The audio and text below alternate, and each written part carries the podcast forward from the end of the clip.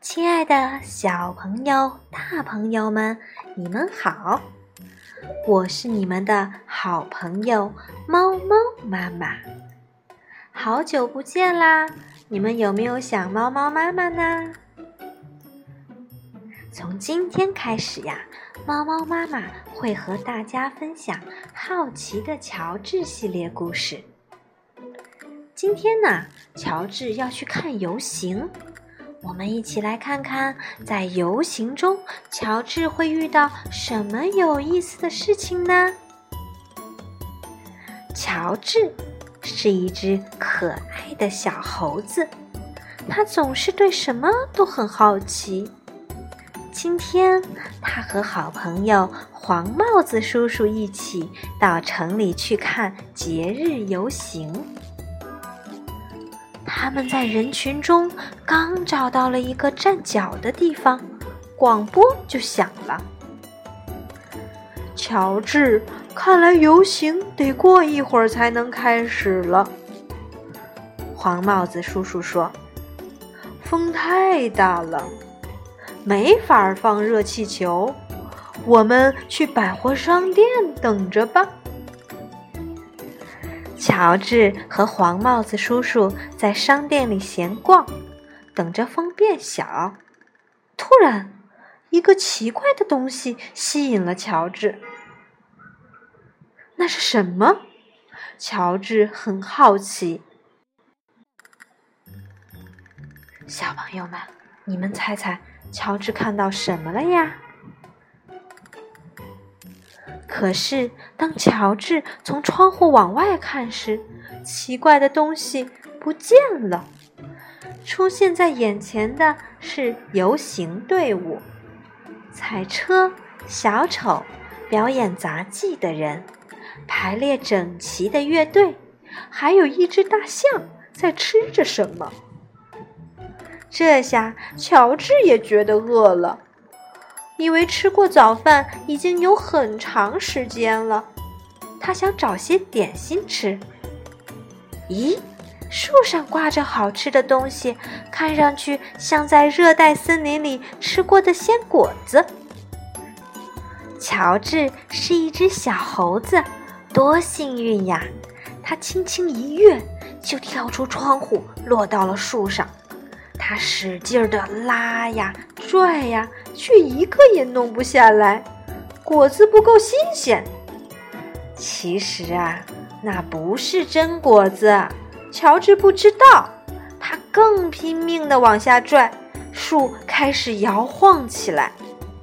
突然，咔嚓一声，哐当，树倒了，乔治摔了下来，果子掉了一地。还算走运，乔治没有受伤。可是他还是没有吃到点心啊！乔治跟在果子后面追呀追呀，绕开了大象，钻过小丑的腿，在排列整齐的乐队中窜过来穿过去。哎呀，我的队形！乐队指挥喊道：“我完美的队形都被你破坏了！”他追着乔治跑过了整整一条街，来到街角。可是他跑得不够快，乔治在哪儿呢？不一会儿，他追烦了，回去整理队形了。他弄不清那只小猴子逃到哪儿去了，到处不见乔治的影子。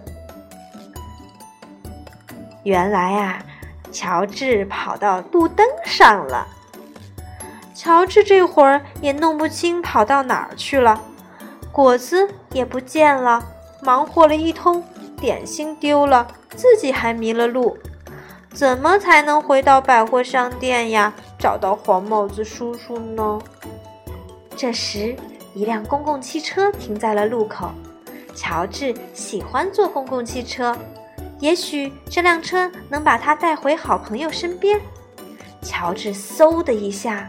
从路灯上跳到了车顶上，汽车开走了。从高高的车顶，乔治能看到周围的一切。公共汽车转了个弯，哎，这地方好眼熟！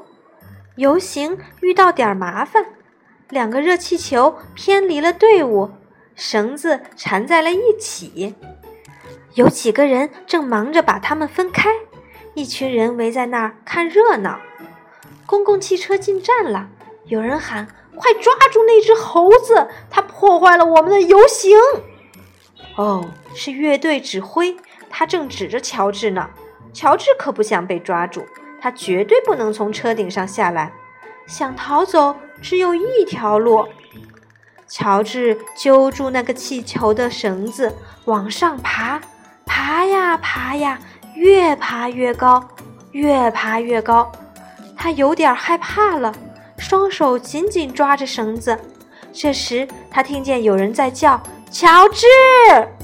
原来是黄帽子叔叔。乔治找到了他的好朋友，他太高兴了。黄帽子叔叔也很高兴。乔治从一根绳子悠到了另一根绳子。